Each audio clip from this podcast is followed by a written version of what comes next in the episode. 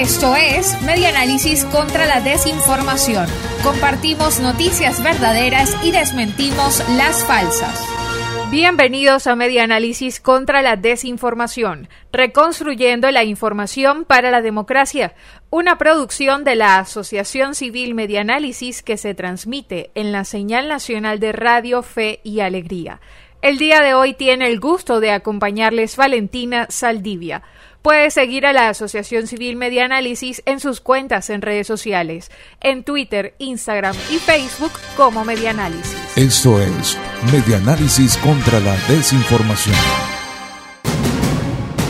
Comenzamos con las noticias y desmentidos más destacados de la semana del 21 al 25 de junio del año 2021. Esto es Medianálisis contra la desinformación.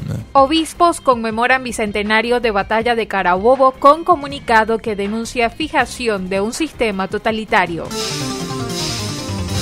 La Conferencia Episcopal Venezolana denunció la paulatina implantación de un sistema totalitario a través del denominado Estado comunal, impulsado por el gobierno de Nicolás Maduro, reseña elimpulso.com.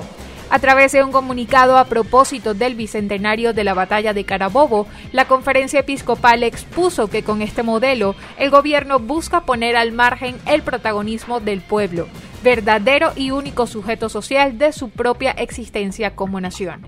En el documento firmado por la Junta Directiva de la conferencia, subrayan que Venezuela atraviesa por una profunda crisis que crea desconsuelo y desaliento, entre otras razones por el gran deterioro de los servicios públicos, y por la situación sanitaria a raíz de la pandemia del coronavirus. La conferencia episcopal también denunció que ha crecido el empobrecimiento de todos los sectores del país y la hiperinflación unida a la casi desaparición de nuestro signo monetario hacen perder la capacidad de los venezolanos para producir, adquirir y sostenerse dignamente. Esto es Medianálisis contra la desinformación.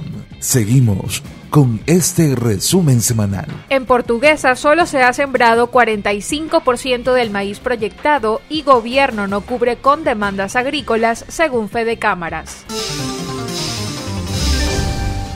Hasta el momento se ha logrado sembrar en el estado portuguesa un 45% el maíz que tenían proyectado, de acuerdo con la información dada a conocer por Osman Quero, presidente de Fede Cámaras en la entidad llanera, mejor conocida como el granero de Venezuela. Quero reveló que en la última reunión que mantuvieron junto al Ministerio de Agricultura y Tierras, se planteó un objetivo de siembra de unas 160.000 hectáreas, una cifra muy por debajo de las estimaciones que se tenían hace cinco años atrás, según reseña el impulso.com.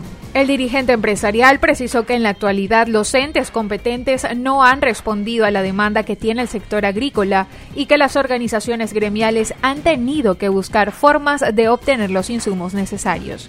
Quero advirtió que el empresariado venezolano está haciendo una labor titánica para sostenerse en la industria, el comercio, la agricultura, el sector primario, adecuándose para superar todas las dificultades y continuar adelante produciendo alimentos para los venezolanos. Esto es Medianálisis contra la Desinformación. Seguimos con este resumen semanal. También Tarek El Aizami, ministro de Petróleo, anunció que reactivarán la industria petrolera y que se acabarán las colas de gasolina. Tarek El Aizami, ministro de Petróleo, aseguró que a finales del mes de junio las colas por gasolina en las estaciones de servicio desaparecerán, porque explicó que se han planteado que las refinerías de Venezuela produzcan 100% de la demanda nacional. El Aizami dijo a Bloomberg que el gobierno de Nicolás Maduro invertirá 1.200 millones de dólares este año para reactivar la industria petrolera. Es posible, manifestó el Aizami, alcanzar la producción de 6 millones de barriles por día, casi el doble de la cifra máxima alcanzada por Venezuela a mediados del año 2000. Actualmente, indicó que se han recuperado más de 700.000 barriles y aumentarán a 1.5 millones para fin de año, según reseña El Nacional.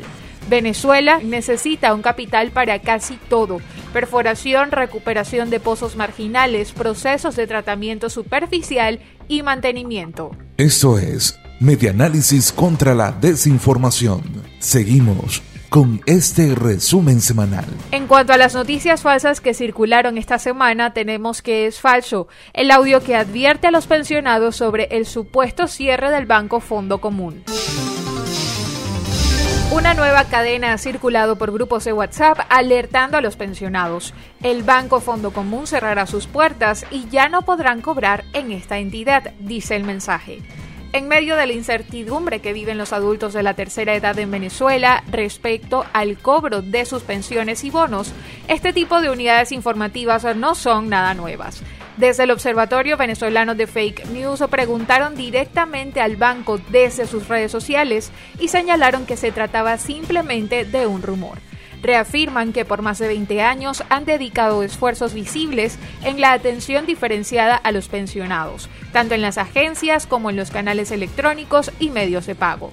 Unidades como estas hacen sonar las alarmas para muchos usuarios, pero ante la más mínima sospecha se debe siempre verificar. Esto es Medianálisis contra la Desinformación. Seguimos con este resumen semanal. También es falso el mensaje sobre casos de infección por hongo negro en Venezuela, pero sí hay contagios en países latinos. Circula en WhatsApp un mensaje que alerta sobre detección de casos de hongo negro en el país. El Observatorio Venezolano de Fake News verificó y hasta el momento no se ha confirmado el primer caso de esta infección en Venezuela, pero sí se conocen contagios en otras naciones de América Latina como Brasil, Chile, México, Paraguay y Uruguay sobre las declaraciones de Nicolás Maduro acerca de cinco mujeres que entraron por la frontera de Apure, el observatorio encontró una alerta de casos sospechosos de la variante india de la COVID-19, pero no menciona al hongo negro.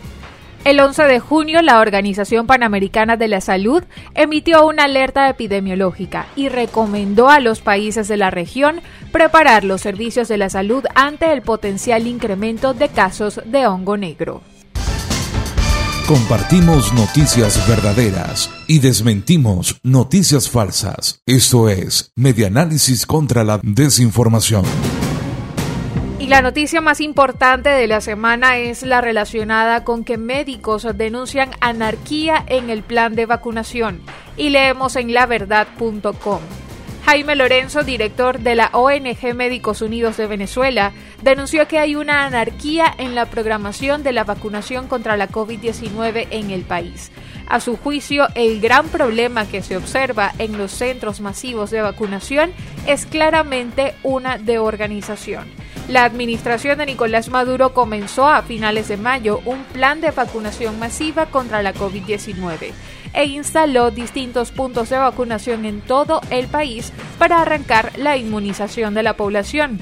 Los centros de vacunación se encuentran con largas filas en las que las personas pueden esperar por más de 10 horas, según relatan algunos de los asistentes. Hasta el momento, Venezuela ha recibido 3.23 millones de vacunas, entre las rusas de Sputnik V y de las chinas Verocell, de los laboratorios Sinopharm, contra la enfermedad que provoca el nuevo coronavirus. Sin embargo, a juicio de Lorenzo, no se puede hablar de que haya en marcha un plan nacional de vacunación, sino una actividad nacional, puesto que no ha habido un acuerdo entre todas las personas que forman parte de lo que debería ser la acción de llevar la vacuna a todos los venezolanos.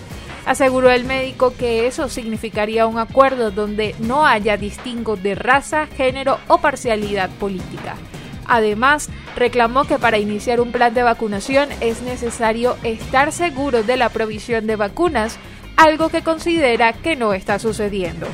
Finalmente, el director de Médicos Unidos de Venezuela sostuvo que por la falta de organización en los puntos de vacunación, lo más seguro es que se tengan altos contagios, ya que no hay distanciamiento social ni se usan de manera adecuada los equipos de protección. Esta es la noticia más destacada en Medianálisis contra la desinformación. Escucha Medianálisis contra la Desinformación en las dos emisiones de En este país, una y cinco de la tarde, por la red de radio Fe y Alegría, con todas las voces. Y para culminar nuestro espacio de Medianálisis contra la Desinformación, les presentamos el tema de la semana en este país con el economista Luis Oliveros. Escuchemos parte de sus declaraciones en el programa En este país de Radio Fe y Alegría sobre las colas para surtir combustible en Venezuela y el incremento de la producción petrolera. Mira, ciertamente el ministro Tarek El Aizami eh, le prometió al país que para finales de, este mes se iban a acabar eh, las colas de gasolina, ¿no? Y creo que también de, de gasoil, en general las colas de combustible. Wow, eh, si tú me hubieras hecho esta pregunta hace unos años atrás, yo te hubiera dicho que obviamente sí, porque Venezuela en su sistema de refinación tiene suficiente capacidad de producción para abastecer el mercado local, ¿no? Eh, y lo sigue teniendo. hoy por hoy Venezuela sigue teniendo suficiente capacidad para abastecer el mercado local, un mercado local que con la caída este, del PIB ha tenido una disminución importantísima de su demanda energética y obviamente de su demanda de combustible. ¿no? Hoy Venezuela pudiera estar demandando en gasolina tal vez un tercio de lo que llegó a demandar en, en alguno de sus momentos más estelares. Ojalá que lo cumpla, ojalá que esa promesa se cumpla. Yo en lo personal lo veo un poco complicado. Ciertamente los números que, que, que, nos, que nos llegan indican que sí ha habido un incremento en la producción de gasolina. Entre gasolina y gasoil Venezuela pudiera estar, estar acercándose a los 200.000 barriles de producción con lo cual pudieras empezar a abastecer el mercado interno, tal vez no completo, pero sí mejorar sustancialmente lo que ha venido ocurriendo en, en las últimas semanas. Y bueno, en, el interior del país lo han padecido de manera mucho más fuerte eh, eh, que en, en, en, Caracas. ¿no? Mira, ojalá, ojalá que eso se cumpla. Eh, a mí me cuesta creerlo, te confieso, me cuesta un poco este, pensar que eso pueda ocurrir y mi duda también está eh, no solamente que pueda ocurrir en un momento determinado, sino que sea sostenible en el tiempo. Yo creo que mi duda, mi mayor duda está allí, en que eh, esta economía y sobre todo el sistema refinador sea capaz en el escenario actual que tenemos de, de problemas muy graves este, en la infraestructura del, del, del sistema refinador, el tema de las sanciones que no permite obtener este, los suficientes aditivos para, para, para esta producción, eh, que también tienes problemas para vender petróleo y para colocar petróleo, o sea, todos esos problemas que se han generado por el tema de las sanciones. En el escenario actual eh, me parece un poco difícil que se pueda sostener en el tiempo, porque hemos visto cómo eh, arrancan o logran arrancar varias refinerías y en el camino empiezan los problemas en alguna o en otra. A ver, este, que Venezuela logre producir 1.500.000 barriles para finales de año eh, es, es, una promesa yo creo que más difícil de cumplir que la del el combustible. Porque el millón quinientos mil barriles ya no solamente depende de lo, que haga, de lo que hagas en Venezuela, y ahí creo que buena parte de la responsabilidad del tema de combustible recae en Venezuela, más allá de que las sanciones puedan generar algún, este, algunos problemas, pero es que producir un millón quinientos mil barriles ya necesita una flexibilización de las sanciones. ¿Y por qué lo necesitas? Porque Venezuela, aunque logre producir 1.500.000 barriles, el principal problema que tendría es a quién le vas a vender esa cantidad. ¿no? Hoy Venezuela, según el mismo ministro, estamos cercanos a los 700.000 barriles, a pesar de que la OPEP habla de 550.000, pero bueno, vamos a, a, pensar este, que la OPEP no están todos los números reales, voy a dar por buenos los números del ministro, aparte del ministro de Petróleo, vamos a pensar por un momento que ese es el número real, pero ciertamente Venezuela hoy tiene inconvenientes para colocar parte de ese petróleo, a pesar de que está produciendo la mitad de ese 1.500.000, de ese barriles, ¿no? Y así culmina este programa de Medianálisis contra la desinformación, reconstruyendo la información para la democracia. En la edición y montaje estuvo Arturo Adames, en la dirección general Luis Sánchez. En la conducción, quien tuvo el gusto de acompañarles, Valentina Saldivia.